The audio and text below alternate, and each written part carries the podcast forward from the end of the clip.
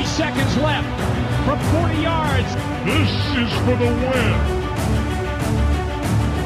Timeout. Timeout was taken. Hallo und herzlich willkommen zur neuen Folge von Icing the Kicker, dem NFL-Podcast in Kooperation zwischen dem Kicker und der Footballerei. NFL Week 6 steht bereits vor der Tür. Bedeutet, nach dem kommenden Wochenende ist bereits ein Drittel der Regular Season rum. So langsam kristallisiert sich also immer mehr heraus, welche Teams ab Anfang Januar schon wieder frei haben könnten und welche Teams höchstwahrscheinlich ein Wörtchen mitreden könnten im Titelrennen.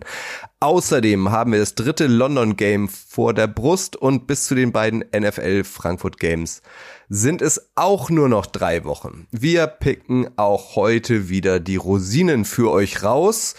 Heute ist übrigens internationaler Tag der Frustrationsschreie. Macht was draus. Möchtest du vielleicht loslegen, Schuan? Deine Cowboys haben ja auf die Mütze bekommen. Schuan aus der Footballerei ist dabei. Moin, Schuan. Moin. Wer sind die Cowboys? Hab noch nie von ihr gehört. Aber die, die machen mich fertig, die Jungs. Ich gebe dir noch mal die Chance, einen Frustrationsschrei an dieser Stelle loszuwerden. Nein. Nein, gut. Keine Freut Energie alle. Podcast-Hörer wahrscheinlich. Keine Energie für sowas. Jan vom Kicker ist auch dabei. Moin, Jan. Servus, Kutsche. Meine Seahawks hatten ja Bye Week, von daher auch kein Grund zur Frustration. Vielleicht müssen wir da nächste Woche nochmal drüber sprechen. Gut, dasselbe gilt wahrscheinlich auch für Detti aus der Footballerei. Moin, Detti. Hallo Kutsche. Nee, ich schrei selten. Also ich weiß gar nicht, wann ich das letzte Mal geschrien habe. Ich sag äh, lieber schön, mal wieder dabei zu sein, ihr Rabauken, wie das Schuhan letztens so schön gesagt hat. Für Frustration wollen wir bei euch natürlich nicht sorgen, sondern für gute Laune. Das erwartet euch heute. Wir blicken wie immer kurz auf das heutige Thursday Night Football Duell. Diesmal treten da die Kansas City Chiefs und die Denver Broncos gegeneinander an. Unser Matchup der Woche ist der Auftritt der Seahawks bei den Bengals. Wir haben den Icebreaker der Woche. Das ist Patrick Queen von den Ravens. Zwei User-Fragen, die kommen heute von Lasse und von Jonas und am Schluss nennen wir euch wie immer noch unsere Upset-Picks, also die Spiele, in denen es unserer Meinung nach ein überraschendes Ergebnis geben kann. Ein wie immer volles Programm, deshalb lasst uns direkt einsteigen. Heute Nacht wird NFL Week 6 eröffnet. Die Broncos müssen bei den Chiefs ran. Kickoff ist um 2.15 Uhr unserer Zeit. Wer hier Favorit ist, ist höchstwahrscheinlich klar. Oder hast du vor, reich zu werden und einen Zehner auf die Broncos gesetzt, Jan? Nein, habe ich nicht. Aber hier ist das Wort Frustration, glaube ich, angebracht. Die Broncos, der Sean Payton-Effekt ist komplett verpufft. Da rumort's gewaltig in der Kabine. Weitere Trades stehen im Raum. Mal gucken, wenn sie mit 1 und 5 dastehen, ob da wirklich der ein oder andere noch abgegeben wird. Du hast es vorweggenommen, die Chiefs sind klarer Favorit, die Broncos, da hapert's an allen Ecken und Enden. Vor allen Dingen die Run-Defense ist eine Katastrophe, wenn man sich mal die Zahlen anschaut. 350 Yards zugelassen, 171 Yards zugelassen und jetzt nochmal 234 Yards zugelassen. Ich kann mir vorstellen, dass sich Andy Reid da für Pacheco was Schönes überlegt und auch wieder die Broncos schlagen wird. Also für mich sind die Chiefs klarer Favorit. An den Defensive Mind Bundestrainer die nächste Frage. Vance Joseph ist DC. Bei den Broncos steht doll in der Kritik. Kannst du dir vorstellen, dass er am morgigen Freitag schon arbeitslos ist oder ist das unüblich in der NFL? Also, ich weiß nicht, ob die so einen drastischen Schritt machen werden mitten in der Saison, obwohl man natürlich äh, das auch rechtfertigen könnte. Aber ja, da, das weiß ich nicht. Ich, es ist abhängig von Sean Payton, ähm, wie ist jetzt die Zielrichtung. Der, die haben ja noch ganz andere Probleme als ihre Defense. Also wenn ich mir den äh, total ähm, nervösen und unsicheren äh, Quarterback angucke, ja, mit Wilson, dann ist das natürlich äh, auch nicht, nicht schön anzuschauen. Also ich finde, das, äh, das ist hilflos, das ist äh, ängstlich, das ist, äh, da wird kaum was vert vertical äh, gestretched, da werden die Bälle immer immer zu den Checkdowns, kurze Bälle, das, das macht er ganz gefällig. Ansonsten hat er gar keine Zeit, den Ball zu werfen. Macht, gibt, gibt sein Bestes, rennt rum, verlängert Plays. Also die, das ist sehr vielschichtig bei den Broncos da. Was da auch immer schiefgegangen ist, entweder ein mega äh, fieses Erbe für Sean Payton, was wir wissen nicht, was da übergeben wurde an Team, an ähm, Stimmung im Lockerroom. Ähm, die Defense offensichtlich hat einen Knacks weg Das ist klar, da, da stimmen viele Dinge nicht. Das stimmt, das fängt schon beim Einsatz an, einzelner Spieler. Was mir auffällt, ja, dieses Loafing, dieses Rumrennen und nicht wirklich ähm, oder viele Business-Entscheidungen fällen auf dem Feld, dass man da vielleicht doch nicht so einsteigt.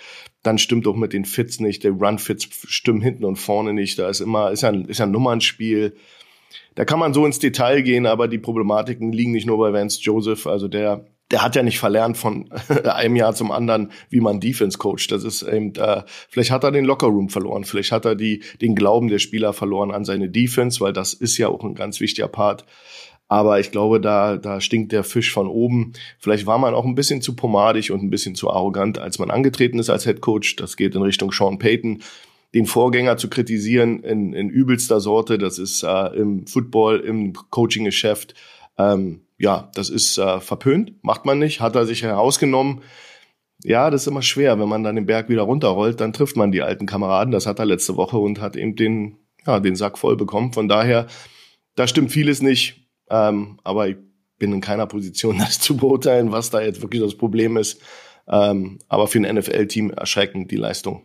Also, wie es Schuren schon angesprochen hat, gegen Nathaniel Hackett zu verlieren, also nicht nur gegen Zach Wilson zu verlieren, sondern gegen Nathaniel Hackett zu verlieren, mit dieser Vorgeschichte von Sean Payton, das setzt dem, äh, dem Ganzen halt zurzeit noch die Krone auf in Denver. Also sie haben jetzt äh, nach fünf Wochen in der Saison hat Denver gegen einen ehemaligen Head Coach verloren, Josh McDaniels, haben gegen den ehemaligen Defensive Coordinator Jack Del Rio verloren, gegen die Dolphins verloren mit äh, dem ehemaligen Head Coach Vic Vangio, der jetzt Defensive Coordinator ist, und gegen den ehemaligen Balljungen Mike McDaniel. Da gab es ja vor dem Spiel so ein schönes Video, als Mike McDaniel mit den Brillis da sitzt und ähm, ja, anscheinend mal Balljunge in Denver war. Also schlimmer kann es nicht sein. Jetzt geht's gegen die Chiefs. Die Chiefs spielen zu Hause. Die Broncos haben die letzten 15 Spiele gegen die Chiefs verloren. Das ist ähm, der Rekord eingestellt, zusammen mit den New York Jets, die 15 Mal gegen die Patriots verloren haben. Also schlimmer kann es eigentlich nicht aussehen. Und du hast jetzt eben in den nächsten Wochen zwei Spiele gegen die Chiefs und ähm, glaube ich, in Buffalo müssen sie auch noch spielen im nächsten Monat. Also da könnte es komplett in die Luft gehen. Das wurde auch schon angedeutet von dem NFL-Insider in den letzten Tagen. Und was heißt das? Das heißt natürlich eventuell, dass irgendwelche Assistenztrainer gefeuert werden könnten. Aber natürlich auch, dass du den Kader ausdünnst mit ein paar Trades, die da im Raum stehen. Zum Beispiel Jerry Judy, Cortland Sutton, die beiden Receiver, seien angeblich verfügbar. Frank Clark, der ist immer so ein Kandidat, der spielt äh, da, wo es das meiste Geld gibt. Also den bin ich mir relativ sicher, dass sie den ähm, loswerden wollen würden, falls sich jemand findet, der ihn nimmt. Ja gut, und dann musst du halt schauen, dass du die Saison irgendwie rettest. Sie haben es letztes Jahr ähnlich gemacht. Sie haben Bradley Chubb ähm, vor der Trade Deadline ähm, nach Miami abgegeben und ich glaube vor zwei Jahren Von Miller zu den Rams. Also es wäre jetzt auch nicht unüblich in Denver sowas zu machen. Von dem her. Die einzigen positiven Figuren momentan sind, glaube ich, die beiden Rookies äh, McLaughlin, der der Running Back und Marvin Mims, ähm, die im Endeffekt die, die, die äh, Anführer in Yards sind im Kader in der Offense äh, und aber irgendwie gefühlt nur 20 Prozent der, der Snaps spielen dürfen. Also wenn die dadurch, durch diese Trades mehr Spielzeit kriegen, dann hätte es immerhin was Positives, Jan. Was den Broncos vielleicht ein bisschen Hoffnung geben könnte, waren die zwei Duelle aus dem letzten Jahr. Da haben sie nur mit drei Punkten und mit sechs Punkten verloren, obwohl sie da ja auch alles andere als gut performt haben.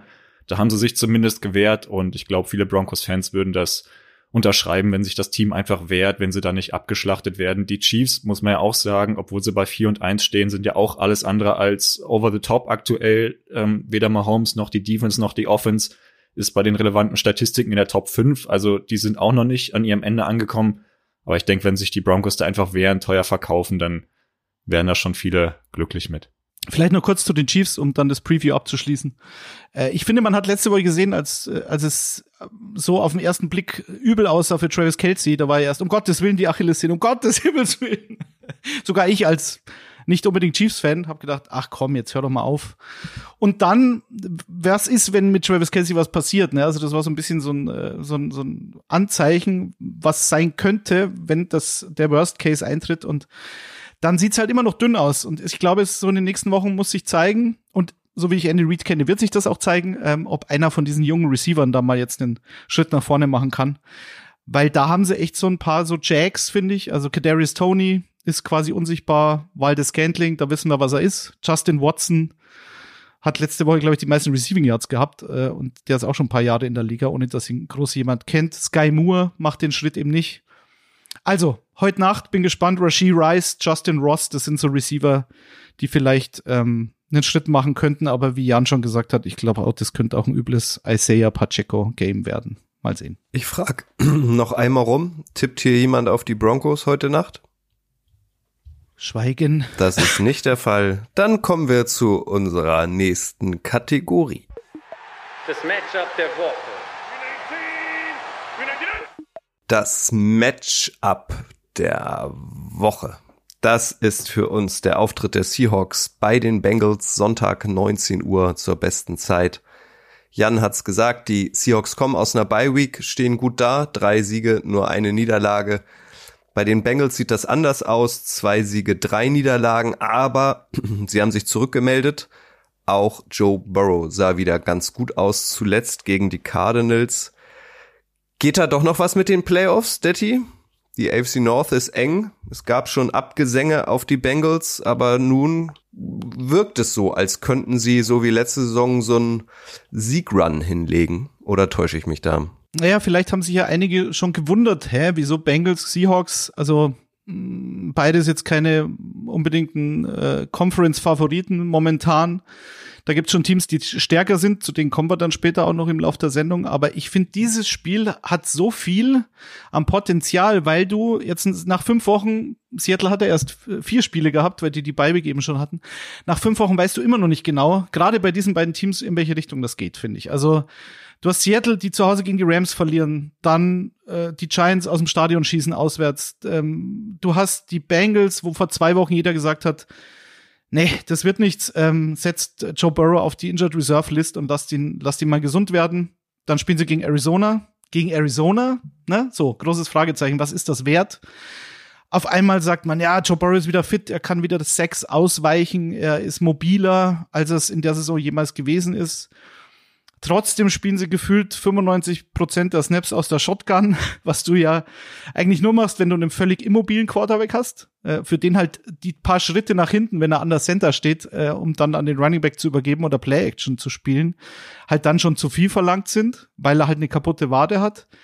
Das Laufspiel läuft aus dieser Formation normalerweise auch deutlich schlechter, außer du hast eben einen sehr mobilen Quarterback, wie beispielsweise Lamar Jackson, Jalen Hurts und so weiter. Trotzdem haben sie natürlich überzeugend gegen Arizona gewonnen. Aber warum? Weil Jamar Chase halt 19 Targets hatte und dieses Spiel quasi im Alleingang gewonnen hat. Ähm, also ich tue mir schwer und deswegen ist, finde ich, das Spiel so interessant, gerade aus Sicht der Bengals zu sagen, okay, wir spielen zu Hause, äh, großer Vorteil natürlich. Und aber was ist jetzt mit Joe Burrow? Denn der Pass Rush der Seahawks, da kommen wir dann wahrscheinlich auch noch gleich drauf, ist nicht zu unterschätzen. Äh, Schuan, wie siehst du Cincinnati im Moment? Reicht dir so ein Sieg gegen Arizona, um zu sagen, mein Confidence Level ist wieder deutlich gestiegen?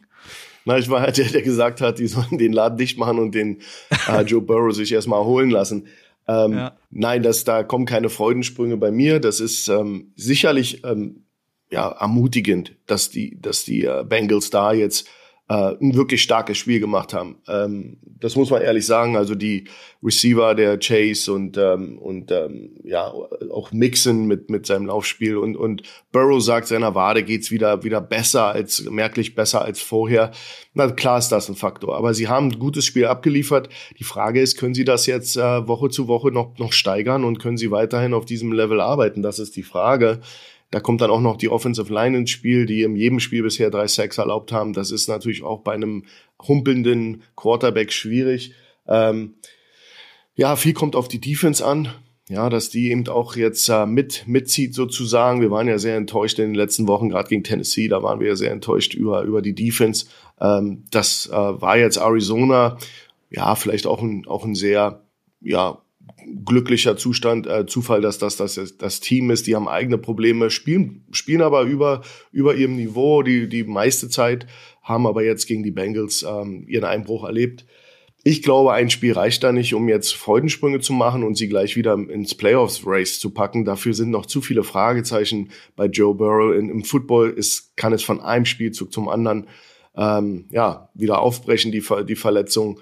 Ähm, da bin ich noch vorsichtig. Aber es ist ein, ein vorsichtiger Optimismus ist angesagt. Man hat Jamar Chase, äh, wie du sagst, 19 Targets, 15 Catches, also 15 Catches, 192 Yards, ist, ist ein Batzen, ist gut. Und äh, wenn du diesen Playmaker ins Spiel bringst, der sagt, dass er effing immer offen ist, dann ja, dann wirf ihm den Ball zu. Ja, das, das ist eben, ist eben so. Und ähm, ja, Mixen ähm, auch immer über 55 Yards Average in allen Spielen da geht ein bisschen was, aber ich habe Angst um, immer noch um das O-Line-Problem. Und der Schedule wird ja nicht leichter. Was ich, um jetzt noch von meiner Seite die Bengals dann abzuschließen, wie du schon sagst, äh, schon ähm, bemerkenswert finde, ist, wie schlecht die Defense ist, gerade die Run-Defense. Ähm, das war jetzt gegen Arizona nicht so ein Faktor, weil James Conner, der Running Back, ja relativ früh dann ausgefallen ist, aber ich glaube, über 150 Rushing Yards pro Spiel kassieren sie.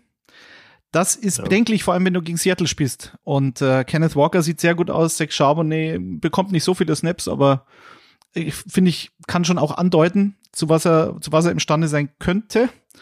Äh, Jan, was sagst du, die Secondary oder Schuhen, einer von euch beiden, die Secondary bei den Bengals halt auch ein bisschen fraglich, weil Avusi, Avusier ist noch questionable. Also ja. da haben sie dann DJ Turner, den Rookie.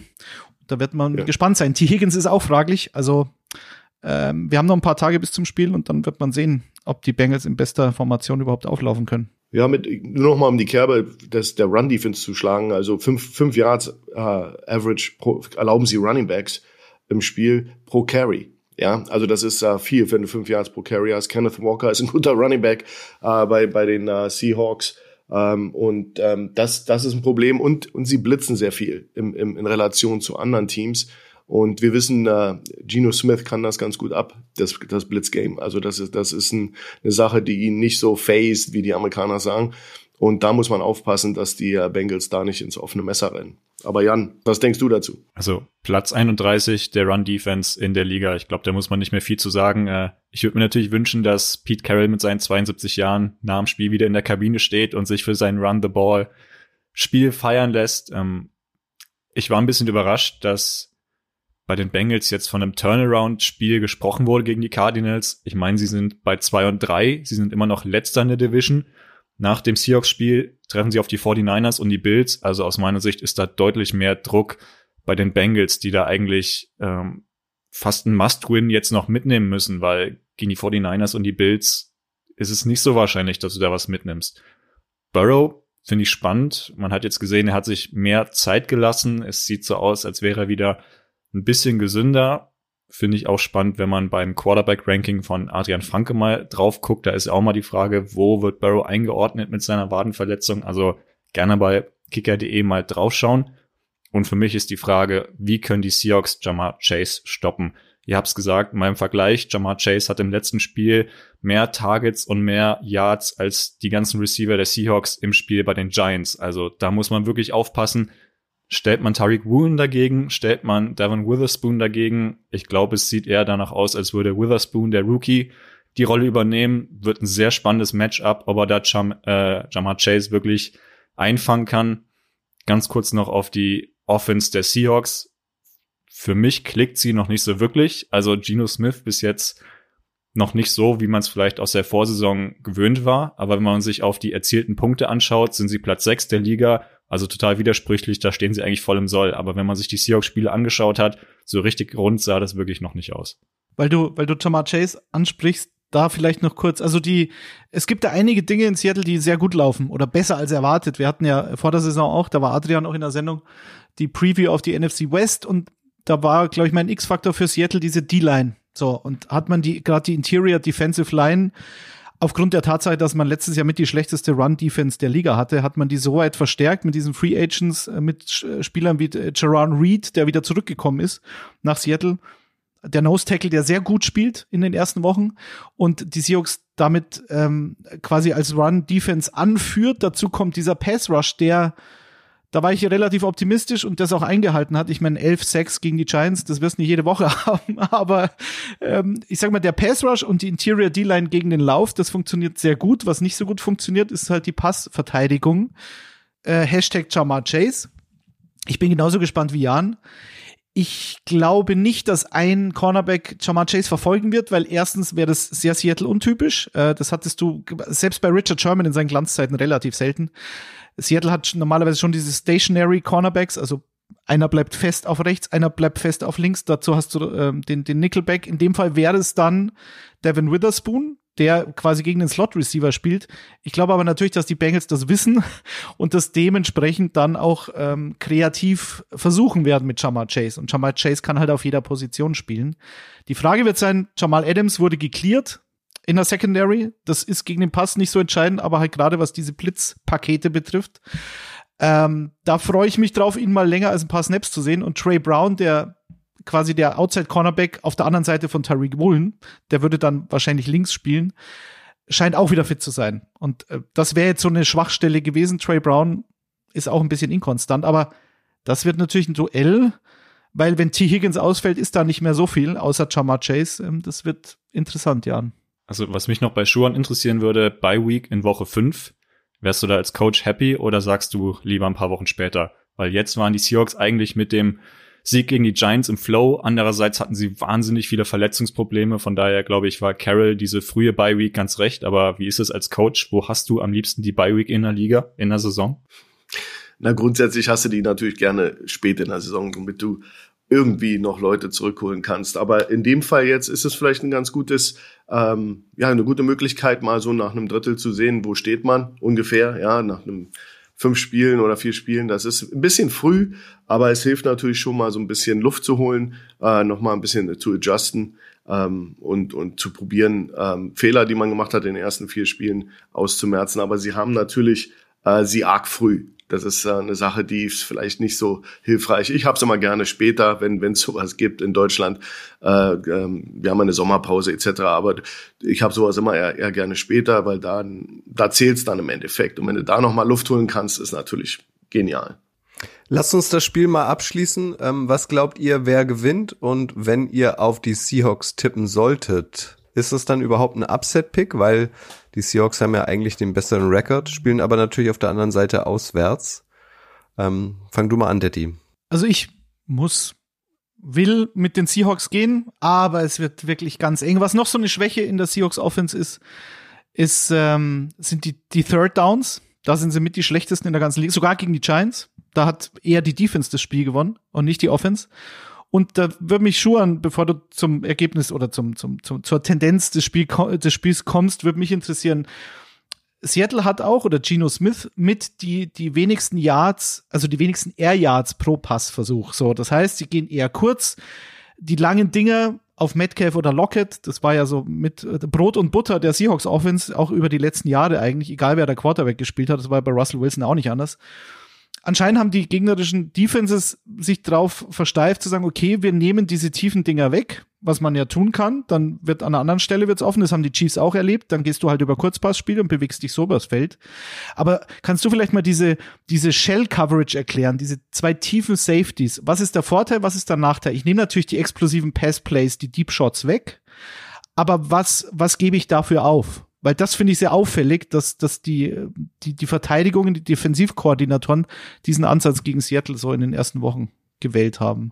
Ja, du, du gibst natürlich ähm, äh, das Laufspiel ab. Du erlaubst ihnen natürlich durch diese, wir nennen das eine leichte Box, die du kreierst, ähm, gibst du das Laufspiel so ein bisschen, gibst du dem Laufspiel mehr, mehr Raum und ähm, bist natürlich dann solid theoretisch gegen alle. Wir reden immer über die vier Vertikalen, die dich ja treffen können. Da ist immer eine ein, ein Middle, Middle Safety in der Mitte ist immer sozusagen im Konflikt. Welche Seite spielt er? Du musst also mit den Overhängen-Spielern, den Outside Linebackern mitrennen, mit den Vertikalen. Das ist aber so ein bisschen, was diese Cover 3 nennt man das. Das ist so diese Defense, die, die ja jahrelang Legion of Boom, das haben die ja alle, alles gemacht, weil sie eben das Personal hatten.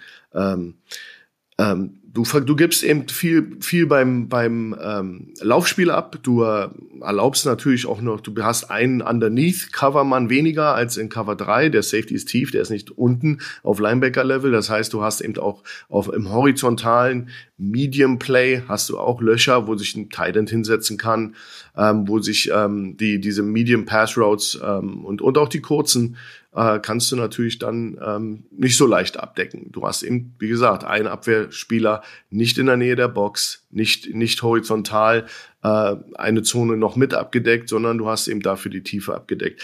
Ich glaube, das ist immer abhängig vom Gegner. Wenn du vertikalen äh, Explosivität hast und ähm, diese, diese Gamebreaker, die vertikal dich hitten können, dann bist du fast gezwungen, too high zu gehen. Natürlich sind das wahnsinnig viele Variationen bei. Matchst du das? Spielst du normale Cover 2, Tamper? Ähm, es kann ja sein, dass der Mittellinebacker sogar noch die Mitte läuft. Bobby Wagner könnte sowas machen. Ich weiß nicht, ob sie das spielen, aber du kannst diese Tamper 2 spielen. Dann hast du sogar drei tiefe Defender, ähm, plus die Cornerbacks, die locked sind auf die, auf die Outside Receiver. Aber Too High gibt dir eine ne gute Sicherheit, theoretisch, gegen diese vier vertikalen Threads aber du hast natürlich dadurch eine leichte Box vorne. Da musst du dir ein bisschen was einfallen lassen mit Bewegung der D-Line etc. etc. Es ist immer ein Nummernspiel. Wie viel Blocker hat die Offense, wie viel Defender hast du in der Nähe der Line of Scrimmage und kannst sozusagen die Gaps, die Löcher zwischen den Linemännern, kannst du die denn alle mit deinem Personal abdecken? Das ist die Frage. Und da kannst du dir ein Blatt Papier nehmen, Daddy, und dann siehst du ganz schnell, dass Too High Safeties zwingen dich zu bestimmten Dingen, besonders wenn sie öffnen und äh, das fällt nicht so sehr auf gegen Tight End Set oder so oder mit zwei Running Backs, aber sobald du eben Single Back hast und vier Receiver draußen in 3-1, 2-2 Situationen, puh, da musst du schon, da musst du schon too high gehen, um das, das zu äh, kontern. Es wäre halt, äh, sag ich mal, der Gameplan wird Seattle nicht stören, weil man da natürlich jetzt ein sehr dominantes Laufspiel hat in den ersten Wochen. Und äh, wenn sie, wenn die Bengals den Seahawks das anbieten, dann werden sie das sicherlich gerne nehmen und dann wird Metcalf und Lockett werden auch nicht beleidigt sein, wenn sie dann keine, keine 60 Jahre Touchdown-Pässe fangen. Mit wem gehst du? Nur fürs Protokoll, Schuhen? Ich gehe mit Seattle. Ich finde, ähm, ich finde Geno Smith, ja, ich, ich gebe Jan recht, die die Offense klickt noch nicht, aber welche Offense klickt schon in Woche vier oder fünf? Das ist äh, mal relativ, äh, aber er hat er ist fast 70 Prozent seiner Bälle angebracht. Ähm, da ist er sehr effektiv und ähm, das macht er eigentlich so äh, wie letztes Jahr und er ist eben gesund, der kann rennen, der kann sich eben Zeit kaufen, der kann eben viele Dinge machen, die äh, Joe Burrow vielleicht nicht fähig ist, auf demselben Level zu machen. Ähm, ich gehe da mit den, mit den Seattle Seahawks. Obwohl es in Cincinnati ist. Ich gehe auch mit den Seahawks, sag aber, dass die Defense die Offense mittragen muss und das Spiel gewinnen muss. Also gewinnen die Bengals, weil die Seahawks sind seit 2020, stehen sie bei 0-3 nach Bye Weeks. Also könnt ihr das schon mal abhaken. Das sind jetzt Statistiken, die hier kein Mensch braucht, Daddy. Das ist safe, ja. Sicher bin ich mir nämlich nicht. Mal schauen. Wir lassen uns auf jeden Fall überraschen. Unsere nächste Kategorie, meine Damen und Herren. Es wird wieder ein bisschen frischer und wir kommen zum Icebreaker der Woche, der prädestiniert ist für das London-Spiel. Die Rede ist von Patrick Queen, Linebacker, am Sonntag das dritte und letzte Spiel in London. Die Titans empfangen äh, die Ravens und äh, Patrick Queen wird die Aufgabe haben, unter anderem Derrick Henry zu stoppen. Der Name passt natürlich wie die Faust aufs Auge. Schuan Patrick Queen haben wir natürlich nicht nur des Namens wegen ausgewählt. Einer der besten Linebacker deiner Meinung nach in der NFL liefert seit Jahren ab? Fragezeichen. Na, eine absolute Konstante bei Baltimore und ähm, ja, LSU-Produkt, Produkt, also von Louisiana State University. Ja, hat auch Gardemaß, ähm, ich habe mal gerade geguckt, 1,83, 103 Kilo. Äh, Sideline zu Sideline Linebacker, ist schon einer der besseren seiner Zunft, muss man ganz ehrlich sagen. Und ähm, ist auch ähm, ein Garant dafür, dass Baltimore eigentlich immer jedes Jahr gut ist in der Defense. Also ich glaube, wenn jetzt Patrick Queen nicht den Nachnamen hätte, dann hätten wir als Icebreaker vermutlich eher Rockwan Smith genommen, den die äh, Ravens sich letztes Jahr aus Chicago ertradet haben, weil in Chicago klar war, ob das jetzt ein Fehler war oder nicht, wird man ja, es gibt gespaltene Meinungen. Also absoluter Game Changer in der Defense, finde ich, und hat dann dadurch, dass er dann eben neben äh, Patrick Queen gespielt hat, seitdem Patrick Queen auch besser gemacht, weil ich glaube, Queen ist nicht so dominant, um das alleine handeln zu können, so wie es beispielsweise eben, du hast es angesprochen, Bobby Wagner in seinen äh, Glanzjahren war. Und jetzt auch noch äh, zum Beispiel gegen den Lauf sehr gut ist, aber so ein dominanter Linebacker wie Rockwan Smith hilft natürlich seinen Kameraden rechts und links von ihm. Und Patrick Queen wird nächstes Jahr Free Agent sein, ehemaliger First-Round-Pick. 2020 äh, gewesen. Und Kutsche, vielleicht für dich interessant, er wurde mit Ariana Grande gesichtet in London. Brandaktuell, er datet Ariana Grande. Und ich finde, deshalb alleine ist er wert, als Icebreaker bezeichnet zu werden in, dieser, in diesem Format. Mal sehen. Also die Ravens haben mit Queen unter anderem, äh, ja, glaube die zweitbeste Scoring Defense der Liga. Also die zweitwenigsten Punkte, die zweitwenigsten Yards durch äh, oder durch through five weeks ähm, zugelassen. Also da ist er schon äh, entscheidender Teil davon. Äh, ist für dich die Defense entscheidend, äh, Jan, gegen, gegen die Titans? Alleine? Weil die Offense hakt ein bisschen. Die haben sich letzte, letzte Woche selbst geschlagen eigentlich. Ja, absolut. Das war ein ganz komisches Spiel der Ravens bei den Steelers. Eigentlich 58 Minuten war die Defense echt top, haben nur zwei Field Goals und ein Safety zugelassen und dann ist halt dieser eine finale Drive, der ihnen das Spiel so ein bisschen kaputt macht. Auf der anderen Seite ähm, hat die Offense zwei Drops mit mit Aguilar und Bateman, die eigentlich sichere Touchdowns sind, dann gehen sie dann beim Sieg von Feld und alles sieht viel, viel besser aus. Jetzt war es ein Ausrutscher, müssen sich wieder steigern. Ich finde, der Icebreaker ist genau richtig. Wenn man sich die Titans anschaut, hat Derrick Henry ein gutes Spiel. Er hat einmal 80 Yards und einen Touchdown gemacht gegen die Chargers. Sie gewinnen das Spiel. Er hat einmal 122 Yards und einen Touchdown gegen die Bengals und sie gewinnen das Spiel. Er hatte drei schlechte Spiele und alle drei haben die Titans verloren. Also ganz klar, stoppst du Henry, stoppst du den Run, hast du gute Chancen, das Spiel auch zu gewinnen. Tannehill ist für mich kein Faktor. Erst zwei Touchdowns. Henry selber hat auch eingeworfen, von daher ist er da nicht so weit vorne. Die Andre Hopkins hatte jetzt ein gutes Spiel mit 140 Yards, hat aber auch noch keinen Touchdown. Also für mich ist ganz klar, wenn du den Run stoppen kannst über deine Linebacker, dann hast du eine gute Chance da in London den Sieg einzufahren. Äh, Ty J. Spears ist ja auch ein ähm, guter Komplementärback zu Derrick Henry, der wird auch immer besser, so in den letzten Wochen Drittrunden-Pick, Rookie dieses Jahr gewesen. Ja, aber, aber du lass, hast es. Lass, lass, uns die Defense der Titans Ja, natürlich, bitte schon. Ja, da müssen wir schon drüber sprechen, dass die, dass die abgeliefert haben. Die haben äh, sich der Bengals entledigt mit wie einer schlechten Angewohnheit. und die, und die, äh, die spielen stark up front und da, da okay, die, die, die Baltimore Ravens sind gut und die, die haben auch, ähm, wenn sie es ernst nehmen und vier Quarter durchspielen und äh, nicht so ein Steelers-Ding abreißen, dann, äh, ja, dann, dann kann, kann das eigentlich nicht anbrennen, weil ich gebe dir recht mit Tannehill und, und ähm, der, der, ja, der fast zahnlos ist, so ein bisschen in seinen Ansätzen. Aber die Defense der, der Titans ist zickig. Die Defense der Titans ähm, macht mir Freude anzuschauen. Also die ist wirklich eine, eine, ein Teil der Mannschaft, der mir wirklich Spaß macht. Und sie sind relentless und die werden sie immer im Spiel halten. Und ähm, du hast die, diese kleine Schwächephase im, im, in dem letzten Drive da von beim Steelers-Spiel der Baltimore Ravens angesprochen und das äh, ja, es, es, es, es, es, es wird genauso wieder sein. Also das ist auch eine, eine super aggressive, sehr physische Defense. Und ähm, ja, so ein Laufspiel über Derrick Henry musst du auch erstmal stoppen. Die haben die Means, die haben die Leute, die haben die Queen, die haben äh, Smith, die haben die Leute dafür. Aber wie gesagt, das nimmt Zeit von der Uhr, das hält Lamar Jackson an der Seitenlinie. Und wenn er dann aufs Feld kommt, dann gehen die, let's get after it. Und das ist eine Sache, die mir sehr gefällt. Das ist eben Vrabel Handschrift. Und die werden sich mit Händen und Füßen wehren. Und die Defense wird da sicherlich äh, eine ganz, ganz wichtige Rolle spielen in dem Spiel. Äh, ob das eine enge Kiste wird, ob das äh, Baltimore hat mich auch im Angriff auch noch nicht so, also ich fand's jetzt, ich fand den langen Lauf von Lamar toll. Das war so ein Read, da sah die Defense eben richtig richtig schlecht aus. Ähm, das siehst du eigentlich nie und selten und wirst du von Tennessee nicht sehen. Und dann äh, relativiert sich das alles und verpufft das. Also nochmal, ich würde gerne schon noch ähm, die Defense der Tennessee Titans in den, in, den, in den Hut schmeißen. Und das kann natürlich ein Garant für ein echt cooles Spiel werden. Ähm, ich also ich bin am meisten gespannt eigentlich darauf, was die, die Ravens Offense durch die Luft macht, weil die Titans, die Stärke der Titans Defense, war es ja letztes Jahr auch schon, ist gegen den Lauf. So, das ist, das ist Fakt. Das Laufspiel der, der, der Ravens hat sich auch noch nicht gefunden. Klar, ich meine, du hast wieder mal einen Verletzten in Baltimore. Das ist ja auch alte Tradition. Du hast J.K. Dobbins verloren, relativ früh für die Saison. Äh, Justice Hill, auch wieder so ein Just Another Guy, hatte letzte Woche einen Touchdown, war so der beste Running Back bei den Ravens. Vor zwei Wochen war es dann Gus Edwards, Gus the Bus. Absolut solide, aber auch nur ein Jack.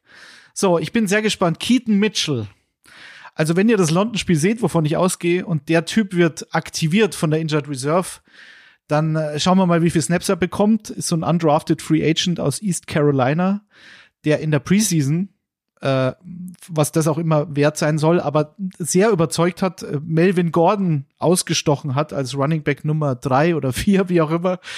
Also das, wenn das so ein Spark geben könnte, äh, Keaton Mitchell, ich, und ich glaube, das brauchen sie über die nächsten Wochen hinweg, dass das eben das nicht nur von Lamar abhängt, das Laufspiel. Und wenn die Ravens Receiver durch die Luft so viele Drops haben wie letzte Woche, Jan hat äh, angesprochen, die haben halt alles fallen lassen. Und Safe Flowers spielt zwar gut, hat aber auch noch keinen Touchdown gemacht. OBJ, okay, der ist halt das, was er ist. Ähm, in seinem Alter und ähm, in seiner Karriere mittlerweile. Rashad Bateman, ich glaube mittlerweile nicht mehr so richtig dran und Nelson Aguilar ist ja auch das, was wir wissen, was Nelson Aguilar halt ist. Also das Laufspiel muss kommen, wenn sie da eine Chance haben wollen in der AFC und äh, ja, Keith Mitchell, Tip-Top Fantasy Sleeper. Wahrscheinlich wird er aber gar nicht aktiviert oder bekommt drei Snaps. Also ja, nehmt das jetzt. Sagt abschließend ja. nochmal euer Bauchgefühl. Wer wird das dritte und letzte London Game gewinnen, Jan? Ravens. Titans. Ja. Du sagst Titans? Mhm. Frag mich ja, aber komm, nicht. Mike Rabel Fanboy. Ja, aber es ist eben, ist eben eindimensional. Also ich glaube auch die Ravens äh, werden es machen, weil Harbour ist auch, bin ich auch großer Fan von. Also der ist ein toller, toller Coach und ähm, erfahren und ich glaube, dass, äh, dass, dass dann das trotzdem noch reicht. Aber wird eine enge Kiste. Gut. Wir kommen zu unserer nächsten Kategorie. Herr, Herr Godell, noch eine Frage. Lassen Sie uns noch eine Frage für die User, bitte. Und die haben wir dank euch immer montags in der Instagram Story des Kicker und dann auch in der Instagram Story der Footballerei fragen wir äh, euch ab. Habt ihr Fragen? Habt ihr Meinungen? Wollt ihr irgendwas wissen? Ähm, da seid ihr herzlich eingeladen, dran teilzunehmen. Äh, wenn ihr kein Social Media nutzt, aus Gründen, könnt ihr uns auch gerne eine E-Mail schreiben, entweder an info.kicker.de und oder an redaktion.footballerei.de. Das haben wieder einige von euch gemacht. Vielen Dank an dieser Stelle. Und wir haben zwei Fragen ausgewählt. Die erste kam via Instagram von Lions DS06 alias Lasse. Der fragt Jan, wer sind für euch die jeweils drei überzeugendsten Teams aus der AFC und NFC? Eine große Frage, ich würde euch drei bitten, euch so knapp wie möglich zu halten. Ich fange bei der NFC an, fand ich einen Ticken einfacher, muss ich sagen. Da sind klar die 49ers und die Eagles zu nennen, beide 5 und 0, noch ohne Niederlage. Die gehören für mich definitiv mit auf den Zettel. Als drittes Team habe ich mich für die Lions entschieden, aufgrund ihrer Offensivpower. Sie machen knapp 30 Punkte pro Spiel, stehen auch bei 4 und 1, könnten bei 5 und 0 stehen. Overtime-Niederlage gegen die Seahawks war sehr knapp.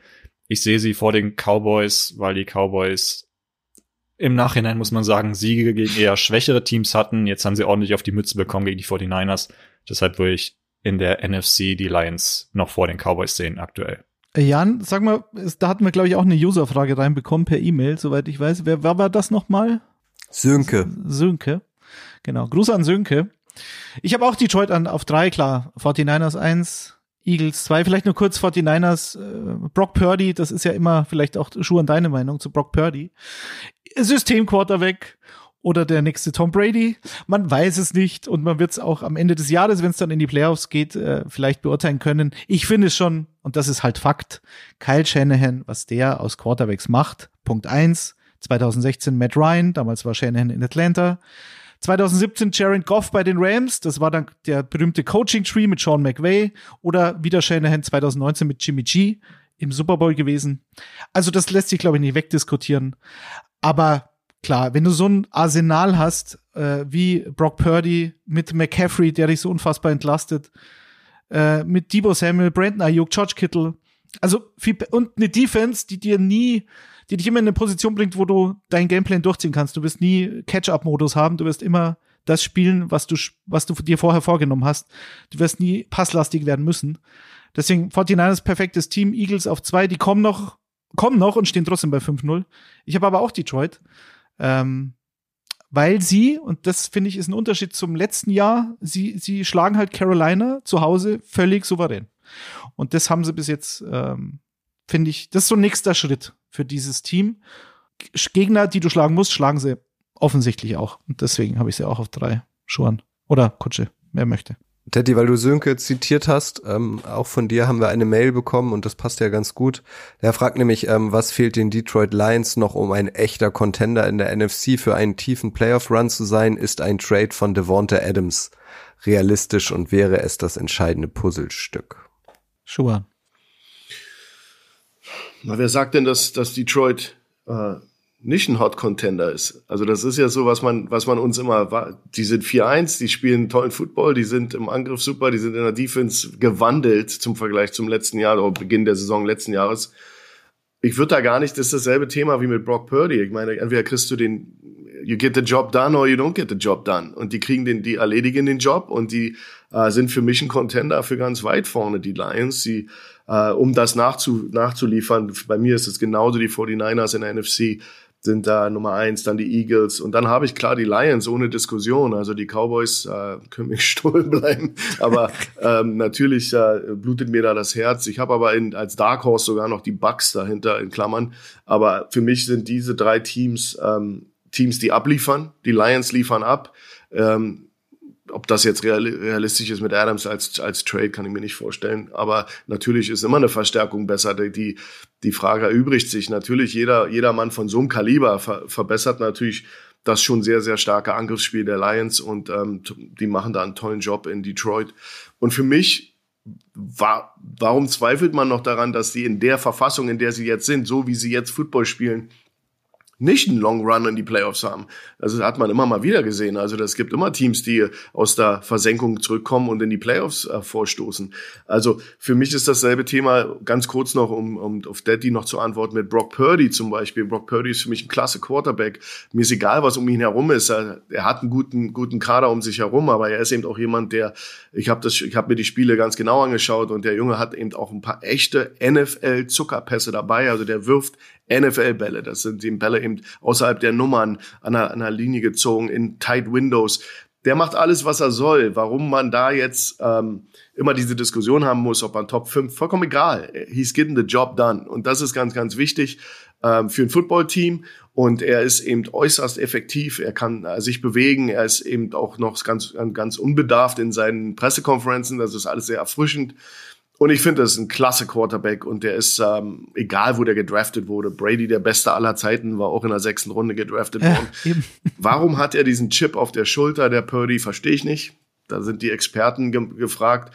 Für mich ist das ein Top-Quarterback der Liga und der macht alles richtig im Moment. Und der ist wie viele Spiele ungeschlagen? 14 Spiele ungeschlagen? Also der Chip ist nur, Schuhan, und dann Kutsche gleich, der Chip ist ja nur, weil er eben so unfassbar spät gedraftet wurde und sich jeder fragt, die vermeintlichen Experten in Anführungszeichen, ja, wie konnte der denn durchrutschen? Wie konnte der denn selbst bei den 49ers so lange durchrutschen? Weil die hatten ja auch ein paar Draftpicks äh, zuvor. Man hätte ihn ja auch eine Runde früher schon nehmen können, aber ich ja, sehe es ja wie du. Also ich sage, wenn genau. er das hinkriegt, dann ähm, gibt es auch keine Diskussion. Der hat noch kein Spiel verloren in der Regular Season. aber ein Gegenargument zu ähm, Shanahans äh, goldenes Händchen bei Quarterbacks was mit Trey Lance. ja, genau. Das hat nicht funktioniert. Also ja, von ja. daher ist das immer immer relativ, aber Brock Purdy bringt alles zum Tisch. Ich denke mal, die 49ers selber sind überrascht gewesen, dass der so gut ist, aber ich habe schon mehrmals gesagt, der hat fast 50 Spiele im College Football ab, abgeliefert als Starting Quarterback. Das ist äh, fünfmal so viel wie, wie Trey Lance oder wie andere Leute und der ist eben einfach ein ein ein durch Spiele gewachsener Spieler schon bevor er in die NFL kam. 50 Spiele, fast 48, 49 im College ist eine Masse. Der hat so viel Erfahrung, der hat Dinge hundertmal, tausendmal gesehen, die hat Trey Lance noch nicht mal sehen können. Und deswegen haben, hat sich das separiert und deswegen ist er so gut und Trey Lance gescheitert erstmal in, in San Francisco.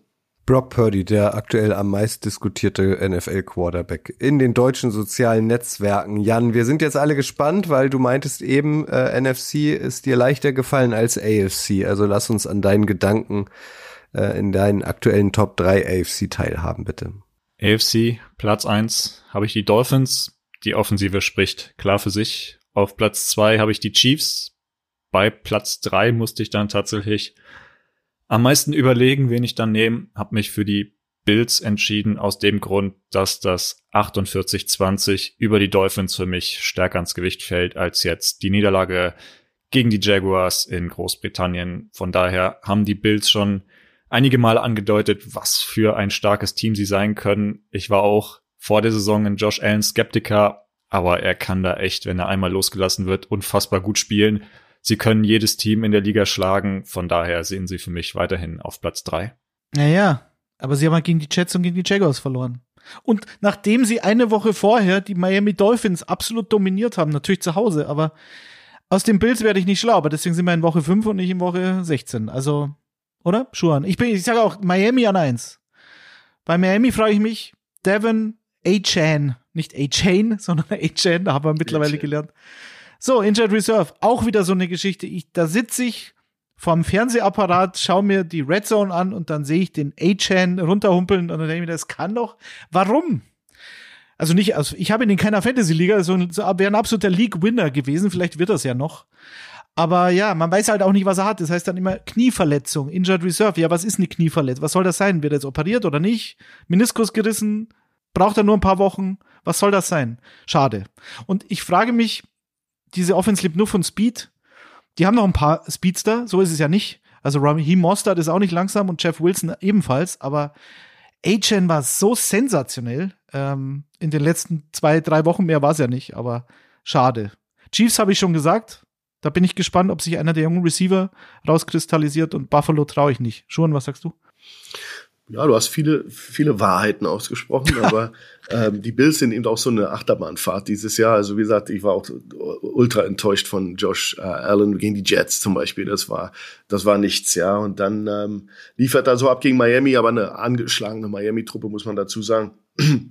Für mich ist Miami auch Nummer eins noch im Moment, aber jetzt mit HN, da muss man auch sehen, wie, die, wie, wie sie das kompensieren. Aber vom Personal her, vom Speed auf dem Feld, von der, auch wie sie in der Defense spielen, das ist alles, alles ganz cool. Das ist für mich die, die, die Nummer eins. Die Chiefs sind die zwei, Nummer zwei für mich in der AFC im Moment, Woche fünf. Ähm, und dann wird's schon eng. Also ich, ich für mein ein Dark Horse für mich ist, sind absolut die Jacksonville Jaguars, die jetzt einen, äh, mit zwei Siegen im Rücken aus London ähm, zurückkommen nach, nach, nach, in die USA. Und die waren für mich ein Team, die, die mich beeindruckt haben. Äh, Lawrence ist ein klasse Quarterback. Also ich, ich habe das äh, Spiel mit meiner Tochter zusammen gesehen, die ist großer Jaguars-Fan und äh, kein Bias. Ich bin nicht äh, deswegen jetzt äh, so hoch, äh, äh, rede so in höchsten Tönen von den Jungs, aber das Spiel war schon stark, was der da abgeliefert hat. Und äh, Bills und Jaguars, da bin ich mir unschlüssig, wer Nummer drei ist könnten die Jaguars sein, könnten die Bills sein. Die Bills, den gebe ich einen kleinen Bonus über wegen der letzten Jahre und äh, Josh Allen hat stark gespielt gegen gegen Miami. Dann haben sie jetzt natürlich äh, gegen das Dark Horse, mein Dark Horse, verloren und sahen da nicht besonders gut aus. Ähm, ja, ist eine enge Kiste, aber für mich Miami Chiefs. Ich würde jetzt noch sagen Bills und Dark Horse Jaguars. Und ist nicht genau das das Schöne in der NFL, dass wir vor einer Woche sagen, oh, Top-Match, Cowboys, das Beste vom Besten und jetzt sind sie plötzlich komplett raus. ja. Und wir sagen eine Woche vorher, die Bills marschieren über die Dolphins hinweg, was eine geile Truppe und jetzt sind wir selber am überlegen, die Ravens sind so wankelmütig. Also das ist doch das Perfekte, dass die Liga so ausgeglichen ist, dass es wirklich von Woche zu Woche hin und her schwankt zwischen die überrennen alles und oh, die sind ja gar nichts aktuell. Also ist doch fantastisch, dass da auch wieder Überraschungen anstehen werden am Wochenende. Schuan, Frage für einen Freund. Ähm, wie alt ist deine Tochter? 14. Hm. Okay. Die hat ja Geschmack offenbar. Ja, anscheinend, anscheinend. Ich habe ja auch von dir erzählt und dass da mhm. äh, eine verlorene Seele ist, die jahrelang schon Jaguars liebt und ja, du bist ihr sympathisch. Na schön. Gib ihr, gib ihr doch mal meine Nummer, bitte. Ja, so, also vielen Dank, Lasse, an die Frage. Super Frage. Wir haben noch eine weitere gute Frage und zwar per, jo äh, per Jonas. Von Jonas, die kam per Mail ähm, und ähm, zielt auf die Los Angeles Rams an. Man muss dazu sagen, äh, Jonas hat uns schon vor ein paar Tagen geschrieben und hat gefragt, ob die Rams Cooper Cup traden sollten, weil äh, Puka Nakua da ja bekanntlich ähm, durch die Decke gegangen ist Mittlerweile haben die Rams ja tatsächlich einen äh, Receiver vertradet, nämlich Van Jefferson zu den Falcons. Ähm, das heißt, die Frage ist so ein bisschen hinfällig, aber trotzdem spannend, Jan, weil plötzlich waren die Rams, von denen auch viele gar nichts erwartet haben, in der guten Lage, noch so ein bisschen ähm, Draft-Kapital einzusammeln. Die Rams haben da ja traditionell nicht so viele Picks. Also letztlich ist es nicht Cooper Cup, sondern Van Jefferson geworden. Dank Nakua, ne? Absolut. Ich würde die Frage auch sofort mit Nein beantworten. Aus meiner Sicht sollten sie Cooper Cup nicht traden. Warum? Für mich sind die Rams wir hatten es letzte Woche schon mal kurz angedeutet, in keinem klassischen Rebuild. Sie sind äh, kompetitiv, sie stehen bei zwei und drei. Die Niederlagen waren alle eng. Jetzt haben sie Cooper Cup zurück, sie haben Nakur, sie haben Tutu Atwell, sie haben echt eine gute Offensive, sie können Spiele gewinnen. Warum können sie nicht auch mit einem positiven Rekord aus der Saison rausgehen? Also ich sehe da überhaupt keinen Bedarf, jetzt den vermeintlich besten Spieler der Offense abzugeben. Ist meine persönliche Meinung.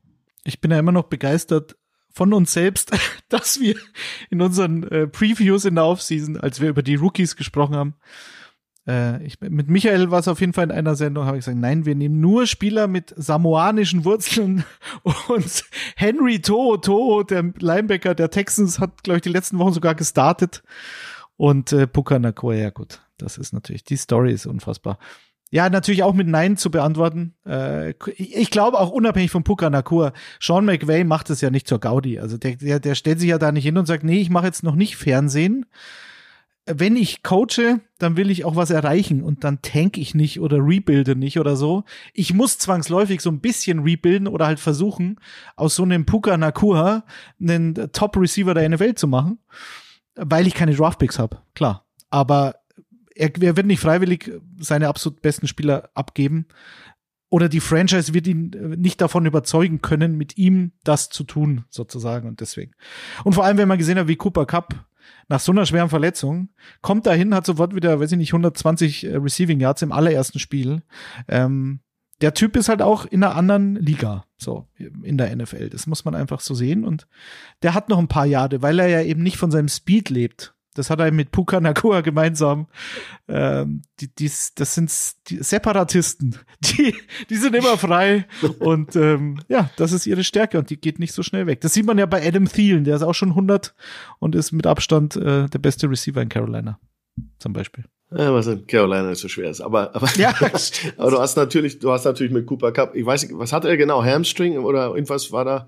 Bei Cooper Cup, ich weiß gar nicht mehr. Was nee, nee, genau. das war, das war die, was war denn das? War das nicht ein Kreuzbandriss? Also jetzt diese lange Verletzung von Die lange Verletzung. Ach so, okay, und jetzt ja. war es wieder Hamstring, genau. Er hatte genau, weil er hatte ja, er genau, hatte ja das, man, man ist ja nervös geworden, weil er so lange auf der, auf der Bank saß und ja, nicht, genau. nicht spielen konnte und das hatte ja dann Probleme mit der alten Verletzung und dann ist er zum Spezialisten und sowas kann sich natürlich ziehen, aber na, ich glaube, das war nie ein Thema für die, für die Rams, den gehen zu lassen. Das ist immer, immer nur lange, lange Atem haben und das dauert vier, fünf, sechs Wochen. Es hätte noch länger dauern können. Und jetzt, wie du sagst, da, Detti, jetzt ist er ja wieder da. Und ähm, jetzt, jetzt muss er sich einfach in Game Shape halten und die müssen die, die Finger kreuzen, dass der sich nicht wieder irgendwie ähm, ja, muskulär verletzt, weil das ist eben, ja, ist typisch nach so einer schweren Verletzung. Da, da sind dann manche Muskeln nicht, nicht äh, im selben Level wie, wie die anderen etc. Das ist eben alles eine Aufbauarbeit, dauert machst du das schief, machst du irgendwo was falsch, dann, dann, dann brechen andere Verletzungen auf, wo du kompensierst. Das sind eben so einfach Dinge, aber das wissen die Rams und ich glaube, die, das war nie ein Thema und da sind sie auch gut beraten. Mit Vance Jefferson kannst du verkraften, aber den nicht. Und ich glaube, das wissen die anderen Teams auch und deshalb wäre vielleicht gar nicht so viel Draftkapital drin mit dieser Verletzungsgeschichte, wie sich das die Rams vielleicht vorstellen würden. Von daher wird das auch dagegen sprechen, ihn jetzt abzugeben. Gut, Jonas, Lasse, wir hoffen, eure Fragen sind beantwortet worden. Vielen Dank an dieser Stelle nochmal. Nutzt auch eure Chance, nehmt Einfluss auf diesen Podcast, nehmt Einfluss drauf, äh, worüber hier gesprochen wird. Ihr seid herzlich eingeladen, eure Meinung und Fragen uns zukommen zu lassen. Unsere letzte Kategorie steht an. Achtung, Achtung, Picks.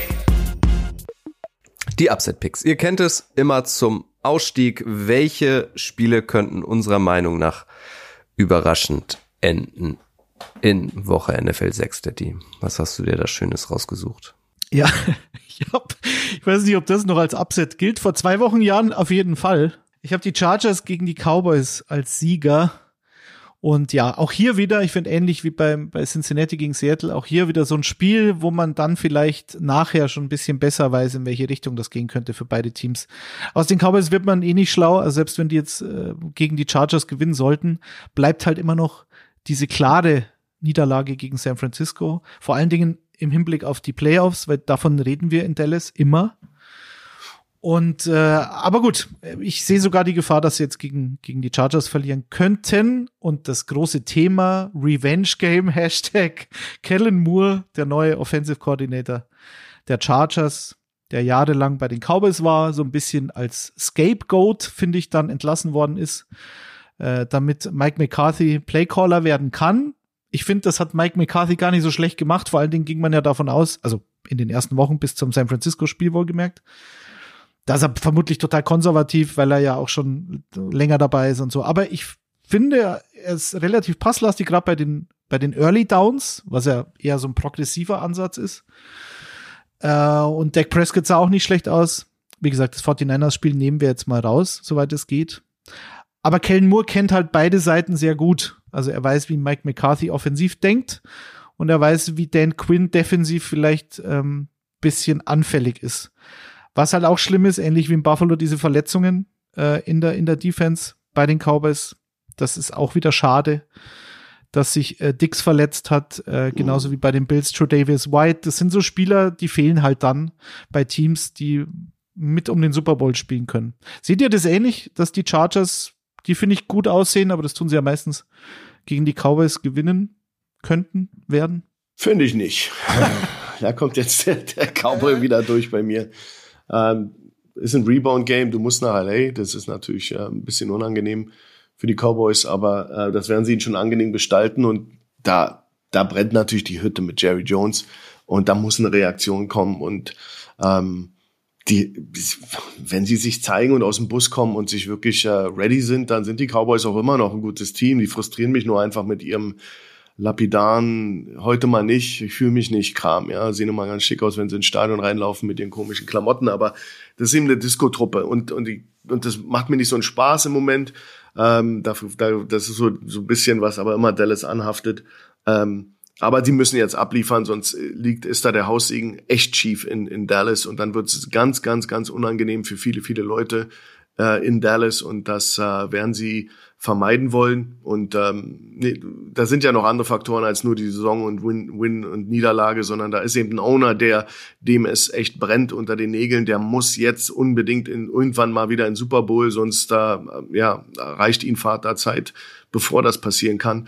Und er er ist eben jemand, der sicherlich tierisch unangenehm ist im Office, tierisch unangenehm und und ähm, ähm, keine Zeit hat. Äh, der will jetzt ran und deswegen werden die jetzt noch mal einen Kraftakt machen und ich glaube nicht, dass die Chargers ähm, die Dallas Cowboys schlagen werden, aber das wird dann wieder so ein so ein Ding, wo wir dann alle sagen, oh, Dallas ist ja doch nicht so schlecht. Das, ich kann das schon wieder genauso sehen. Die werden das dann da irgendwie schaffen und dann denken wir alle wieder anders über die Cowboys und in der nächsten Woche werden sie uns wieder enttäuschen.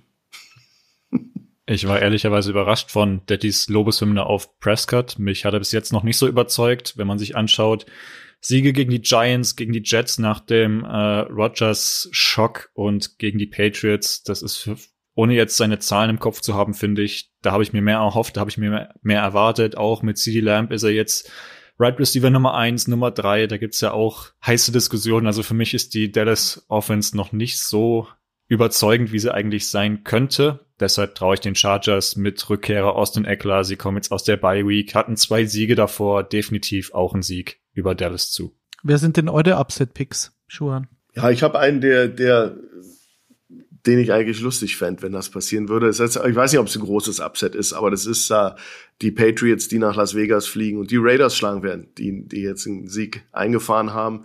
Aber das ist immer nur auf Hinsicht äh, Upset, weil natürlich Belichick jetzt richtig, richtig von Karren gefahren wird in den Medien in den USA. Über 70 Punkte in zwei Spielen kassiert.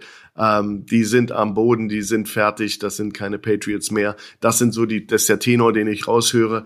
Und ähm, ja, was gibt's denn Schöneres, als ins schöne Las Vegas zu fliegen und die Mannschaft, die da äh, die Packers geschlagen hat ähm, und sich gut fühlen, äh, dass man die jetzt sozusagen ähm, ja in die Schranken weist, weil da ist das jetzt ein Great Upset. Vor, ja, vor ein, zwei Jahren hätte man gesagt, na ja, das ist eine klare Angelegenheit für die Patriots, weil die äh, Raiders eine unor unorganisierte Truppe sind. Jetzt ist es ein bisschen andersrum. Und ähm, ich finde das schon sehr reizvoll zu sehen. Die, die Defense ähm, wird gut matchen gegen die Offense der, der Raiders, nach meinem Empfinden. Und dann äh, kommt es auf Mac Jones an und ähm, die Defense der Raiders. Und das weiß ich nicht, ob die, ob die da nicht doch mit, mit viel Grit und viel äh, Willen da so ein Ugly Game rausziehen. Weiß ich nicht. Ja, 14-9 oder sowas. In dem Dreh kann ich mir da vorstellen. Und so ein Klassiker Belichick ähm, Coup, den er da, da reißt und die Leute verstummen lässt. Das ist, wäre mein Upset. Ansonsten ist es mir schwer gefallen, diese Woche ein Upset zu finden, weil die Dinge eigentlich, da musste dann schon echt in, in Fabelland sein bei manchen Matchups, um dann aber wir wissen alle, dass es in der NFL passiert, aber das würde ich mich da nicht trauen. Aber das traue ich mir zu ja, Belichick wird, wird sozusagen so ein bisschen bisschen ähm, aus der Schusslinie genommen werden durch einen Sieg bei den Raiders. Ja, und Mac Jones hoffentlich. Ähm, Revenge Game fällt mir gerade auf. Jacoby Myers. Wisst ihr noch hier? Ramondre Stevenson, ne? Über rechts, dann zurück auf Jacoby. Jacoby wirft nach hinten. Chandler Jones rennt über Mac Jones drüber und die Raiders gewinnen. Das, äh, das, das Spiel hat eine gewisse Geschichte. Ja, das stimmt. Das ist schön. Ein Upset-Pick fehlt uns noch, vielmehr zwei, aber die letzten zwei sind einer, weil Jan und ich haben denselben und Jan darf ihn präsentieren. Genau so sieht's aus, ohne dass wir uns abgesprochen haben. Ähm, ich glaube, dass die Bears eine gute Chance haben, die Vikings zu schlagen. Die Vikings äh, minus neun Turnover Differential, die schlagen sich teilweise selbst. Ähm, jetzt ist Jefferson auch noch verletzt, vier Wochen Minimum raus. Es gibt weiterhin Trade-Gerüchte um Kirk Cousins, auch wenn er eine No-Trade-Klausel im Vertrag hat. Aber sobald da O'Connell als Head Coach sagt, äh, wir wollen in eine andere Richtung gehen, kann ich mir vorstellen, dass sich da auch noch was tut. Die Vikings, es läuft einfach nicht dieses Jahr. Die Bears hatten jetzt endlich so einen Befreiungsschlag mit DJ Moore, mit Justin Fields. Von daher, ich würde es nicht ins Reich der Farben stecken, sondern durchaus im Bereich des Möglichen sehen, dass die Bears da den zweiten Sieg in Serie einfahren. Vor allem hatte Justin Fields ja fast schon Career Day am letzten Wochenende. Vier Touchdown-Pässe. Und eben nicht nur über den Lauf, was man ja mittlerweile von ihm kennt, dass es ab und zu mal rausblitzt, sondern er hat wirklich äh, übers Passspiel das Spiel entschieden. Naja, jetzt zwei Wochen in Folge. Also gegen Denver war ja auch schon sehr überzeugend. Da haben sie es dann, warum auch immer, wieder in den letzten Minuten hergegeben. Aber ja, also jetzt gegen Washington auch dieser Ansatz von Luke Getzi, dem Offensive Coordinator in Chicago, zu sagen, okay, wir geben Justin Fields jetzt wieder zehn designte Runs. Also nicht diese Scramblerei, wo es nicht anders geht und der, der Quarterback improvisieren muss, sondern wirklich designed, so wollen wir das, das machst, das ist deine Stärke, du hast weit über 1000 Rushing Yards letztes Jahr, dann mach doch das, was du am besten kannst. Und auch diese, dieser Fokus auf DJ Moore, also wenn ein Receiver 230 von insgesamt ungefähr 280 Passing Yards hat, äh, also der Receiver, die Receiving Yards und damit, also ich meine, ich glaube, Kendall Fuller und Emmanuel Forbes, der First Round äh, Cornerback der Commanders, die schlafen jetzt noch schlecht. Ich bin mal gespannt, ob die Vikings DJ Moore aufhalten können. Aber diese Mischung aus Designed Runs und totaler Fokus auf den klaren Nummer 1 Receiver, was glaube ich teilweise vorm Snap schon klar ist. Ich, ich gehe mit meinem ersten Read und der ist DJ Moore. Hat ihnen jetzt nicht geschadet. Bin mal gespannt, ob die Vikings eine Antwort finden, Schuhan. Ja, die finden immer eine Antwort. die NFL ist es. Brian Flores muss eine so- finden, ja, ja. Ja, meistens DJ Moore wird vielleicht ein bisschen verhaltener sein von den Stats am Ende des Tages, aber äh, ist schon eine große. Aber ja, wenn, aber ganz ehrlich, wenn du dir die Vikings anschaust und Kirk Cousins im Moment, kann ich genauso sehen. Kannst du denn jetzt eigentlich an dieser Stelle schon mal spoilern, ähm, Schuan, welches NFL-Team du zukünftig übernehmen wirst, jetzt wo du bei den Berlin Adler ausgeschieden bist? Ja, ich bin in Verhandlungen mit einigen. Ähm, hat noch ein bisschen mit dem mit dem äh, Signing-Bonus zu tun. Ähm, der soll ja schon ähm, ja generationsändernd äh, ändernd sein für meine meine Familie und mein Leben. Da arbeiten Deine wir noch Enkel dran. auch. Und, so, Und ja. dann äh, geht es um das Gefährt, was mir vor die Tür gestellt wird. Aber ich werde euch darüber unterrichten. Sehr gut. Die Bears würden ja super zu dir passen. Ey, Schuan Fatal als Nachfolger von Matt Eberfluss, das kann ich mir gut vorstellen. machst du eine Das wird dann- das ist ein Upgrade auf jeden Fall. Wir bleiben dran für euch. Das war Icing the Kicker vor NFL Week 6. Natürlich gibt es Icing the Kicker auch nächsten Donnerstag wieder vor NFL Week 7.